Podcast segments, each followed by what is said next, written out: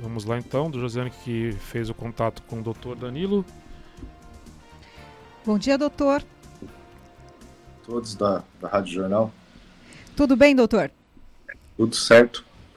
Nós estamos ao vivo é, com o doutor Danilo Amâncio Leme, ele é delegado do primeiro Distrito Policial aqui de Indaiatuba. Doutor, teve um caso de assassinato no fim de semana, mais é, duas tentativas de homicídio também no mesmo local. E o senhor vem trazer as informações sobre esse caso. O que, que aconteceu ali na área Barnabé, doutor? Isso, né, o crime ocorreu na, na Avenida Área Barnabé, é, num barzinho chamado Diamond. É um bar, casa noturna com tabacaria, uh, por volta da uma e meia da madrugada. É, pelas imagens obtidas, né, estava o segurança do local. Se aproximou, primeiramente, o indivíduo, segundo já informações obtidas pelo próprio segurança, né, que sobreviveu ao ataque aí. É, esse indivíduo perguntou para ele ah, se poderia entrar sem pagar. É lógico que o segurança respondeu que não. E depois também perguntou: ah, seu nome é Marcos? Aí ele meio que se assustou, sim, ah, sim, né, meu nome é Marcos. Nisso, esse primeiro indivíduo ele sai. Segundos depois, já se aproxima o segundo indivíduo, que é o atirador, e efetua aí pelo menos oito disparos contra o Marcos, que seria o alvo principal, né? Então, esse atirador, que fica bem claro, ele foi para matar o Marcos. Mas por um erro na execução, ele, além de acertar o Marcos, mas não de forma fatal, atingiu também o menor de idade, o Matheus, que infelizmente veio a óbito, e também atingiu o Natan, que, graças a Deus, está fora de risco também, e segundo informações, recebeu alta na data de ontem.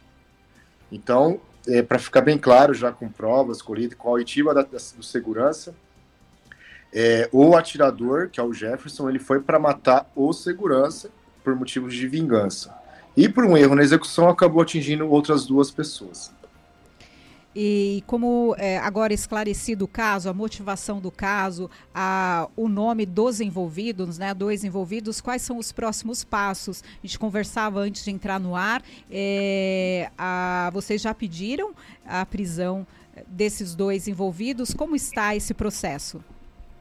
Isso foi representado pela prisão temporária né, de, dos dois, né, do autor que efetuou os disparos e do seu comparsa, que querendo ou não esse primeiro indivíduo que se aproximou, ele ficou claro que ele participou, né? Ele foi lá realmente para confirmar se o segurança era o Marcos, né? Então meio que deu um, né? confirmou, voltou lá, falou: ah, é o Marcos, pode ir lá e atirar.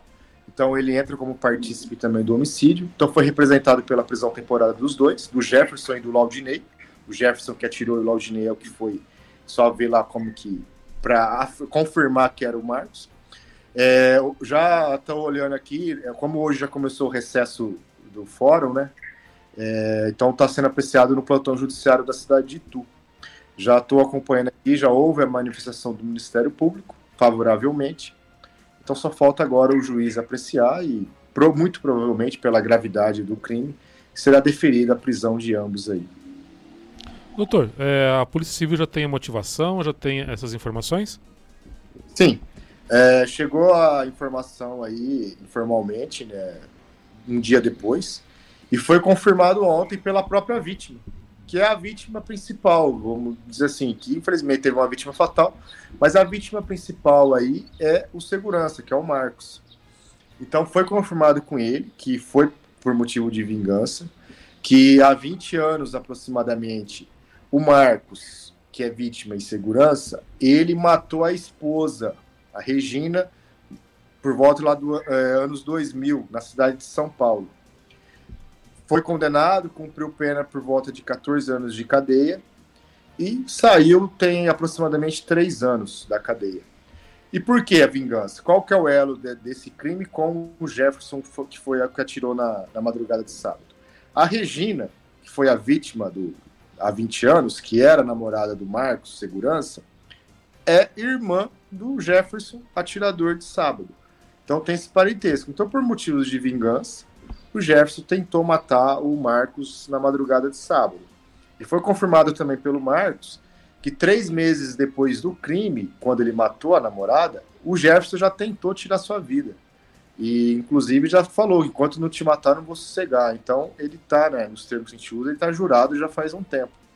Então ficou comprovado né, que, que foi vingança, né? E que o alvo seria o Marcos. E que, por infelicidade, por erro na pontaria, né, o erro na execução, acabou se atingindo mais duas pessoas. Aí, infelizmente, uma vítima fatal. Doutor, é, é possível enquadrar aí como é, motivo fútil? A gente colocou é, uma traição ou dissimulação, porque houve, né? Você foi lá, meio que dissimulou um, ah, uma tentativa de entrar sem pagar, ah, perguntou o nome, sem, né? Então isso considera também um homicídio qualificado, né? A traição ou dissimulação. E o que é importante também ressaltar é o que? Ah, teve a vítima fatal que foi menor. Mas todas as agravantes qualificadoras é considerando a vítima de que seria realmente a que o, Jefferson queria matar, que é o Marcos. Então seria um homicídio qualificado, considerando a vítima Marcos e outras duas tentativas de homicídio, né? Então é isso que tem que ficar bem claro aí, porque a, a, o, o objetivo do, do assassino era matar o Marcos.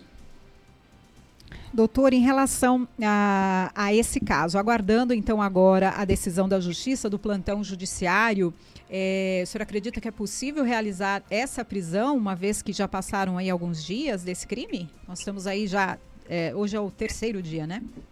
É, é que assim, né, como a gente tem que, que entender, a partir do momento que a pessoa não é, ela não é presa em flagrante, então ela, então ela não foi presa em flagrante, presume-se que ela está foragida. Né? Que ela não foi teve o crime no momento lá, normalmente policiamento de área, né? Não achou o assassino. Só foi feito o BO, boletim de ocorrência, pedido perícia para o local. Então, nesse momento, ele já não foi preso em flagrante. Se ele não foi preso em flagrante, qual que é a próxima hipótese de prisão? É a representação pela prisão temporária ou prisão preventiva. Nesse caso, como está se iniciando o um inquérito policial, é a hipótese de prisão temporária. Então, eu acho que como o crime foi sábado, ontem já representei e hoje com certeza já vai ser deferido, então, assim, saindo do flagrante é o tempo que, que eu tinha, que, que a Polícia Civil tinha para investigar e, e, concluir, que concluiu até muito rápido, se for ver. Uhum. Então, é, agora, pelas imagens que infelizmente divulgado, que acho que é meio cultural isso, né? É, vazar a imagem, que isso só beneficia quem? Só o criminoso, na verdade é essa. Então, provavelmente esse criminoso deve estar longe, né?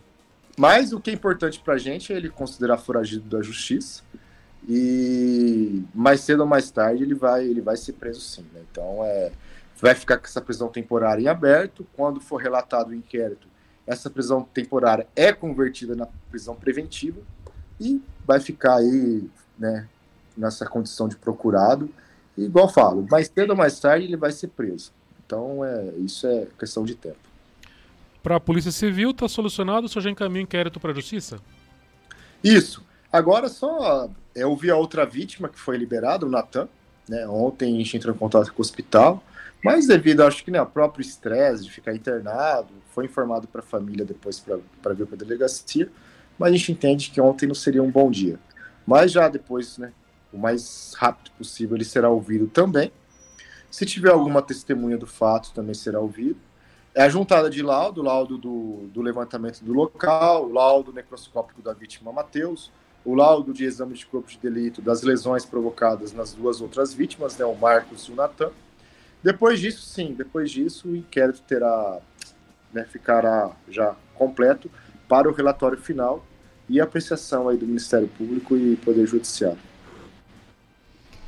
Doutor, em relação a casos é, no Jardim Morada do Sol e também outros bairros aí do primeiro distrito policial, em relação a homicídios nesse ano de 2022, o senhor tem o um número? É, teve esse registro agora no último sábado, infelizmente. É, tem um, um, um índice de, de homicídios que foi registrado neste ano de 2022 na área do primeiro? Sim, de homicídio fatal, é, que vem à minha memória, teve esse, infelizmente, sábado agora, né? Teve um também que também foi questão de vingança, que ficou muito também, deu muita repercussão, que foi o filho que matou o pai, né?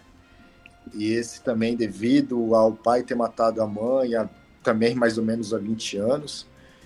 Então, mas aquele foi um outro caso, né, assim que, né, que a gente entendeu que por bem ele poderia responder em liberdade, mas ficou preso temporariamente também. E teve também, mais no começo do ano, a questão do, do bar, né? O Adriano Matar foi vítima aí do, do assassino, Reginaldo, que também foi preso aí. Então são os três homicídios mais assim clássicos e mais graves aqui. Fora as tentativas de homicídio que às vezes tem por briga de, né? Isso daí, mas também já todos esclarecidos, mas esses homicídios consumados, esses três que me vêm à memória aí da, no ano de 2022, na área, né, do primeiro distrito policial. Agradecer o doutor Danilo pela atenção que ele sempre tem com o Rádio Jornal. Doutor Danilo, muito obrigado. Parabéns aí pela solução rápida, em menos de 48 horas já resolvido. Evidentemente que agora tem a questão da prisão, mas a parte de, de trabalho da Polícia Civil, mas o primeiro passo que foi resolver o problema está resolvido. Agora tem que aguardar aí a possibilidade da prisão. E prisão é oportunidade, a gente sabe disso. É uma hora, mais cedo ou mais tarde, a casa cai, né? Como a gente costuma dizer nos meios policiais. Doutor, parabéns pela, pela competência no primeiro DP, pela solução dos casos. E Feliz Natal, Feliz Ano Novo e saúde aí para toda a família em 2023. Opa, eu que agradeço. Feliz Natal para todos, né? Um ano novo, 2023, melhor para todo mundo aí. É, eu agradeço né, a compreensão e aqui a gente faz o melhor para a população. E essa integração que eu sempre falo, né? Eu teve uma, uma, participação muito importante da guarda, que por coincidência abordou esses dois indivíduos antes e que nos auxiliou demais na investigação. Né? Então toda essa integração né, é importante. E mais, igual eu falo, tem esses detalhes que acabam atrapalhando, né? Essa ânsia de divulgar imagens, de, e, né, infelizmente, isso só atrapalha, igual eu falo, só ajuda o criminoso. Então, mais paciência, né? O, o, trabalho nosso foi feito, que é pedir a prisão. Igual você falou, mais cedo ou mais tarde a, a casa cai e eles vão, os dois vão para cadeia. Doutor, muito obrigada. Quero agradecer aí pessoalmente, porque quando acontece algum crime, eu sempre entro em contato com o doutor, seja fim de semana, de manhã, às vezes antes das sete da manhã, eu já estou mandando mensagem para ele e ele prontamente atende aí a Rádio Jornal, me atende. Muito obrigada, doutor. É, Feliz Natal, bom fim de ano para todos aí do primeiro Distrito Policial. Josa, eu agradeço, né? Recíproco aí, então a gente faz isso, a gente se preocupa com a cidade, então pode contar comigo. E um Feliz Natal para todos aí, né, de vocês aí da Rádio Jornal e para a população de Indaiatuba. Um grande abraço a todos. Obrigada, bom dia. Bom dia.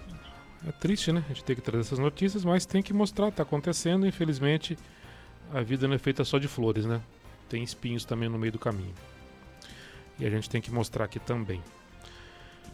Infelizmente, o ser humano ainda age por vingança, por ódio, por. Enfim, é assim que funciona.